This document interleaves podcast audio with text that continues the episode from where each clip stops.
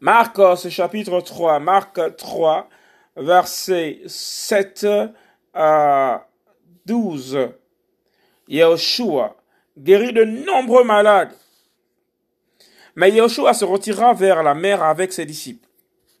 Une grande multitude le suivit de la Galilée, de Judée, de Jérusalem, de l'Idoumé, d'au-delà du Yarden et des environs de Tyr et de Sidon.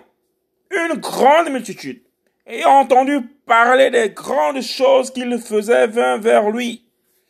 Et il dit à ses disciples de tenir toujours à sa disposition un petit bateau à cause de la foule pour qu'il ne le presse pas. Car, comme il guérissait beaucoup de gens, tous ceux qui avaient les fléaux tombaient sur lui pour le toucher. Et les esprits impurs, quand ils le voyaient, se prosternaient devant lui et s'écriaient en disant, Tu es le fils d'Élohim. Mais il en reprimandait beaucoup d'une manière tranchante, afin qu'il ne le fasse pas connaître. Marcos, Marc chapitre 3, versets 7 à 12.